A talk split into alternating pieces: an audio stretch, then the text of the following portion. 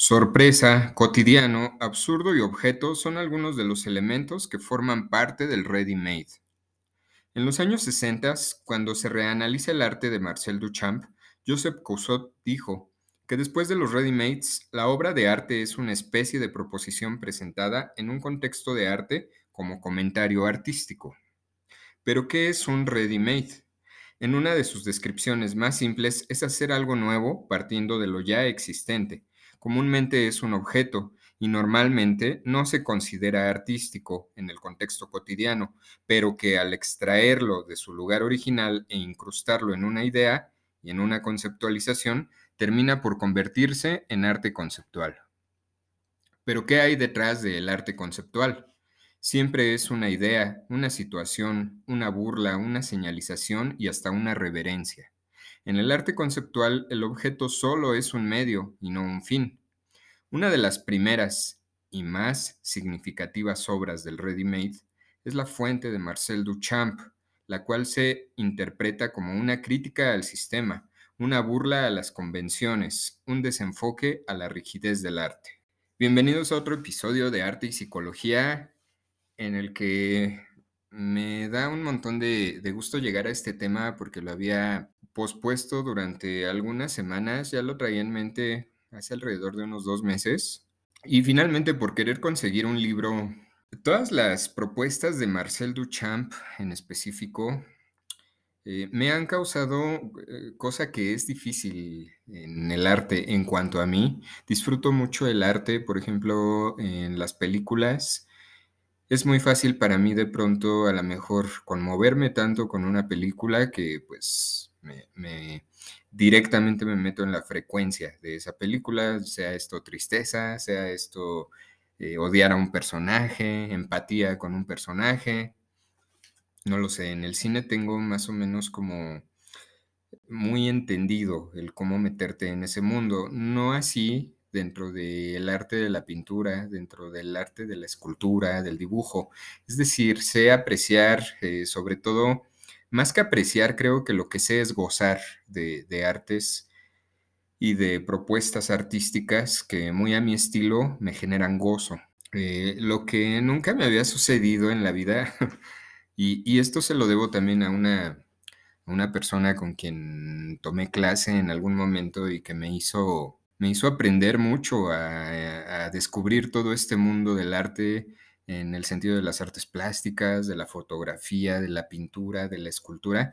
Eh, esta chica es Roberta Villarreal. Ella tiene una manera tan linda de explicar el arte. Llegué a tomar clase con ella y, precisamente gracias a ella descubrí esta obra y descubrí este artista.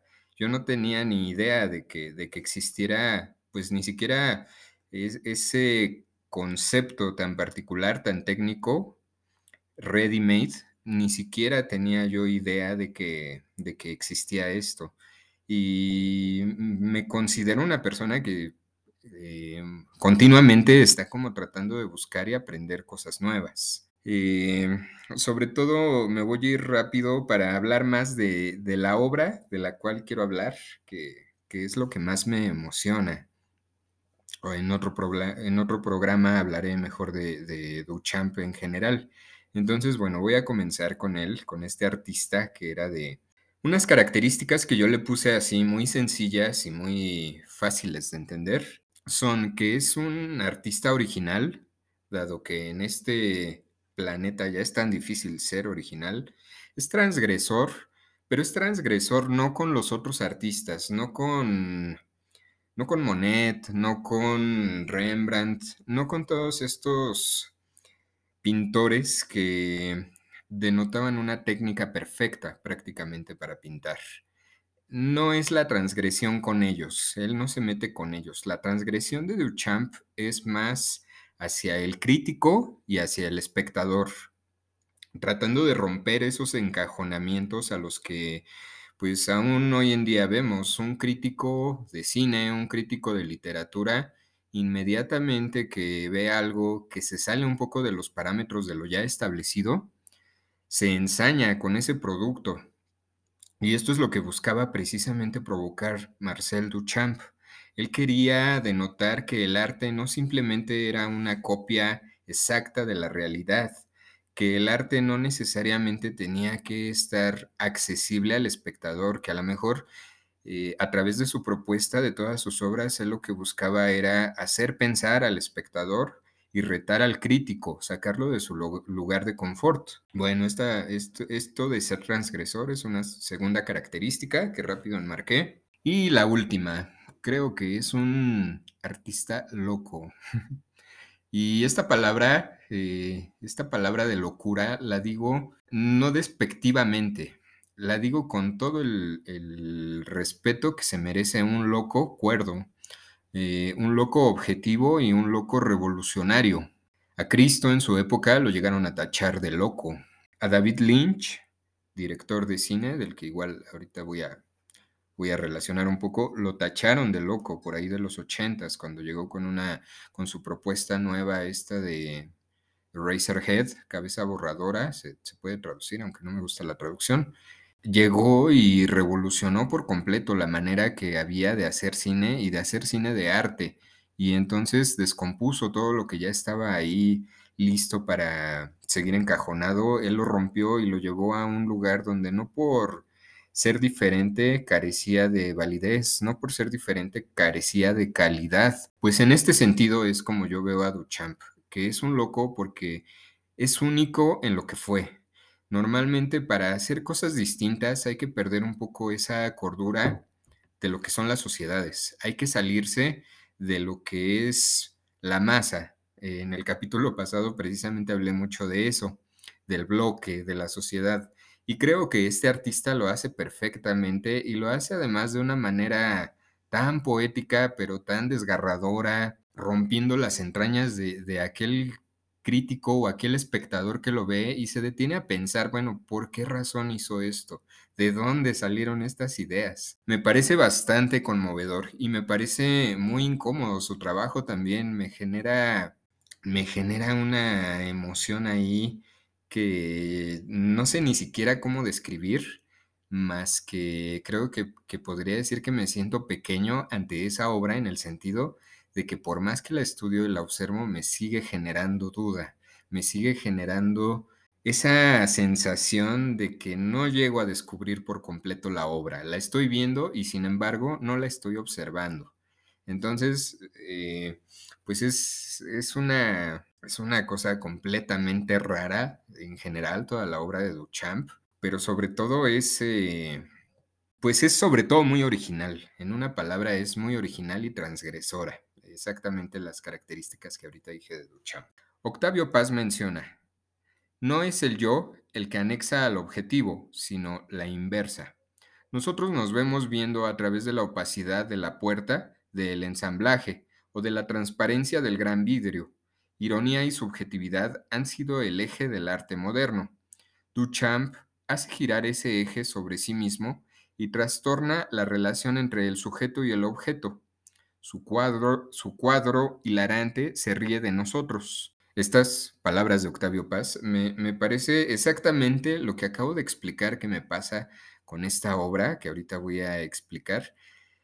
Esta línea final, su cuadro hilarante se ríe de nosotros, es decir, ahí está la obra, ahí está sujeta a escrutinio de cualquier espectador y sin embargo creo que la obra no está al nivel de, un de ningún espectador, sino que está por encima, por completo, en el sentido de lo loca, transgresora y original que termina siendo. Eh, bueno, voy a entrar ya con la obra, por fin.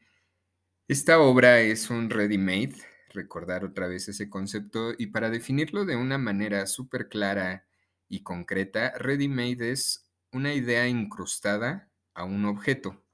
Puede ser una pintura, puede ser un objeto que ya era bastante viejo. Este, esta obra, eh, si pueden, googleenla y si vas manejando, si vas en el camión, no puedes por algo, si vas parado en el metro, eh, ahorita la voy a escribir de cualquier manera, pero googleen El Gran Vidrio de Marcel Duchamp. Y es una cosa, es una, una escultura de lo más raro. Creo que yo me atrevería a decir que es la más rara que he encontrado toda esta sensación que me causa va a partir del título que tiene, eh, donde este título ya abarca más sobre el contenido del gran vidrio y es La novia desnudada por sus solteros. Precisamente eso es, La novia desnudada por sus solteros, podríamos decir que es el, título, bueno, el, el título que a mí más me agrada y desde ahí empieza ya la, toda esta magia con esta escultura. En la parte de arriba se van a encontrar, bueno, primero esto es como, como una pared así de vidrios y está, obviamente hay dos hojas de vidrio con muchos materiales en medio. A su vez, este vidrio, esta área completa de vidrio está dividida en dos, en dos partes. La parte de arriba vamos a encontrar una, eh, como toda una parte grisácea, toda una parte opaca, pues extraña, ¿no? Completamente rara. Ahí como, pues van a decir, ¿dónde está la novia? Yo no encuentro ahí nada. Pues la parte de arriba es precisamente esa esas formas que se ven grisáceas, que se ven opacas, que se ven como sin color, que de pronto hay, hay colores negros, pero luego hay transparencias, es la novia. Esa parte es la novia. Eh, e, esa división primera, viéndolo de, de, arriba para abajo, es la novia. La otra, la otra división, que es la parte inferior, son sus solteros, sus nueve solteros precisamente. Y esto es lo que a mí me genera tanta, tanta emoción de ver, porque tiene que ver, eh, eh, evidentemente no hice yo la interpretación, yo me, me metí, les, les vuelvo a repetir que yo descubrí esta obra por esta, por esta chica Roberta Villarreal, que es tan experta en el arte, y evidentemente yo no hice la interpretación que ahorita les voy a explicar pero me genera lógica esa interpretación, primero, y después, me parece que en un lenguaje simbólico y metafórico es una imagen perfecta. La parte de arriba, describiéndose o representando a la novia, me parece, me parece perfecto eso. Y lo de abajo, sus nueve solteros, pues también es como rebuscadamente perfecta esta representación. Aquí la interpretación es aquel, aquel deseo que, todos llegamos a tener a partir de lo que vemos, estamos en contacto con, pero no tenemos acceso a esa realidad. Es decir, todos deseamos algo, pero la no pertenencia es lo que finalmente nos hace a veces nada más congratularnos con la simple con la simple vista, con el hecho de estar observando algo que nos agrada, que nos trae gozo, pero al mismo tiempo, después esto puede ser precisamente la principal razón también de frustración, de enojo, de coraje, de sentir el estómago pesado. Y está perfectamente representado en esos nueve solteros, donde si bien vemos que ahí sí hay color, ahí sí se maneja un poco más de dinamismo en, los materiales que están en medio, pero al mismo tiempo hay más conflicto en la parte de los nueve solteros. Ellos, como dice el título de la obra, y precisamente desde aquí empiezan las obras de Duchamp, desde entender por qué el título, por qué razón, qué tiene que ver con esto que está representando, que en teoría no tiene nada que ver, y, en esta obra, pues desde ahí, la novia desnudada por sus solteros. Me parece una cosa digna como el mismo Octavio Paz lo hizo, de realizar un ensayo y hablar y hablar y tratar de volver a, reinterpretar. Y no sé, yo la estoy descubriendo ahorita en 2022 esta obra, pero a lo mejor si la veo en el 2032, si tengo la suerte de estar vivo para esos días, quizá encuentre otra cosa, quizá ahora la vea desde distinto lugar y como precisamente decía yo en la introducción, a lo mejor la obra ahora se ría todavía más de mí, a lo mejor, no sé, encuentre, encuentre ya por completo, me encuentre yo por completo apático a la obra, no lo sé, sin embargo, estoy prácticamente seguro que siempre esta escultura pues se termina burlando un poco del espectador. Y nos lee mucho también como espectadores y, qué tanta mente tenemos abierta. Yo escucho a mucha gente que eh, de pronto en el en La Fuente, que es esta obra de Duchamp, creo que fue la primera publicación que hice yo de, arte y psicología. Hay gente que dice que el arte conceptual no existe, que porque nada más son personas flojas, que tuvieron el dinero o tuvieron el acceso a un lugar en el museo y que gracias a eso es que están ahí haciendo puras cosas de lo más tonto. Como este urinario, precisamente, donde lo único que hizo Marcel Duchamp es firmarlo con la R.mut y hasta ahí se quedó. Eh, creo que es válido también el decir que no te gusta ese arte, creo que es completamente válido para todos. Sin embargo, cuando se empieza a estudiar el arte, cuando se empieza a ver el contexto del artista y qué quiso decir el artista y se empieza a ver algo así como su síntesis doctrinal, se le encuentra muchísimo gusto a ciertas obras que podrán nunca gustarnos, pero ya no carecen de lógica. A mí me ha llegado a pasar con algunos pintores, yo lo he dicho aquí, Picasso hace algunos años no me gustaba nada, yo no entendía nada de qué iban estos dibujos caricaturescos con un ojo grande, una boca chueca y un ojo pequeño casi inexistente y una mano viendo para allá y en cambio el otro lado del cuerpo observando hacia acá y ahí todo un revoltijo de lo más extraño. Empecé a leer todo lo que este artista proponía y recuerdo mucho una de sus frases en donde él mencionaba que sus pinturas se veían con la mente, no con los ojos. Me parece exactamente el mismo lugar que tiene Marcel Duchamp. Justo me parece el mismo lugar que, que él propone sin él adornarse. Eso tendría de diferencia a Duchamp con Picasso. Picasso, aunque era un arte muy propositivo, Picasso como persona era muy arrogante y él llegaba viendo a todos para abajo. Marcel Duchamp simplemente hace su arte y él se está riendo desde allá atrás, pero sin insultar a nadie. Inclusive de esta obra eh, que acabo de mencionar de Duchamp, La novia desnudada por sus solteros, descripción que hizo a detalle de esta obra que se llama The Green Box, y ahí está como un esquema de qué significa cada espacio, de qué quiso decir con cada elemento, cómo lo acomodó, todo viene ahí. Lo cual, esta descripción a detalle eh, titulada The Green Box se considera como otra obra aparte. En los comentarios de, del podcast voy a dejar el, el link y voy a, voy a tratar de publicar todas estas imágenes que, insisto, a mi juicio son conmovedoras. Creo que únicamente había yo tenido la oportunidad de sentir algo así con otro artista que se llama Anish Kapoor, en donde acá tuve la suerte de ir en el 2016, ya lejano 2016, a una exposición en el MOAC. Y este, este escultor tenía una obra que es como el techo vamos a decirlo así, el techo como de un material rojo, en donde desde afuera se veía que se iba cerrando esta, esta como cúpula, o sea, desde afuera uno sabía que, que tenía una forma de cúpula. Te metías a la parte de abajo y con los efectos que hacía de color, un color rojo raro, sentías como eso te tragaba, era una sensación física bastante, bastante extraña.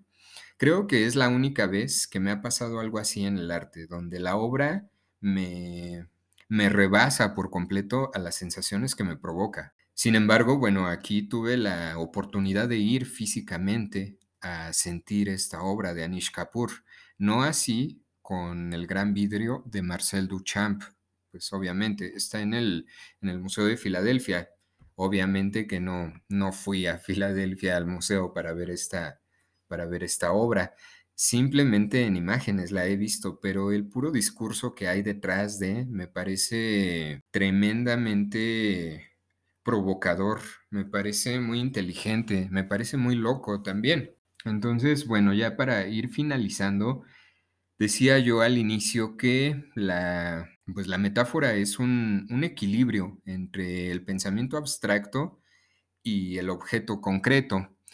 Entonces, es como combinar esta dimensión, desde la parte de, de ser creador en el arte, a mí me gusta mucho hacer dibujos, me gusta mucho escribir, me gusta mucho de pronto hacer por ahí igual algunos collages. Y desde la parte de creador me emociona mucho que ahí es un lienzo para sacar muchas emociones, desde la alegría hasta la tristeza. Alguna vez escuché también de, de, de mi amiga Roberta Villarreal que el arte es una forma de sufrir con éxito y estoy completamente de acuerdo. Sin embargo, esto lo he vivido muchas veces desde la parte creativa, desde la parte autoral, pero muy pocas veces eh, aquella, aquella ocasión de Anish Kapoor y ahorita con la novia desnudada por sus solteros, desde el lugar de espectador, les decía yo, me genera una sensación de lo más extraña. Y creo que esto tiene que ver con la propuesta tan original, en donde si entras al mundo de los artistas, desde entrar al mundo, al universo de una película, entonces vas como comprando toda la propuesta del autor. Puede gustarte o no, eso, pues no, en el arte no hay realidades absolutas, en el arte no hay eh, belleza absoluta o fealdad absoluta, tiene que ver mucho del espectador. Eh, pues bueno, ya, ya lo había dicho, nunca una obra como esta me había hecho sentir tantas cosas. eh, es la primera vez, eh, repito, es el gran vidrio y es la novia desnudada por sus solteros. Y bueno, ya nada más para, para ir cerrando, ya decía yo, la novia representa el deseo, los solteros representan esa mirada a lo, a lo deseado, pero que no, no pertenece, o sea, es lo, lo que se ve, pero la no pertenencia. Y por último, quiero, quiero hablar de tres artistas que yo equiparo con Marcel Duchamp y quiero recomendarlos mucho. Quiero, quiero que busques, si tienes tiempo, quiero que busques, que los googlees igual y que trates de no quedarte con las imágenes que aparecen, sino a tu propio interés y a tu propio actitud de, de tratar de descubrir un mundo nuevo, ir investigando en relación a su contexto.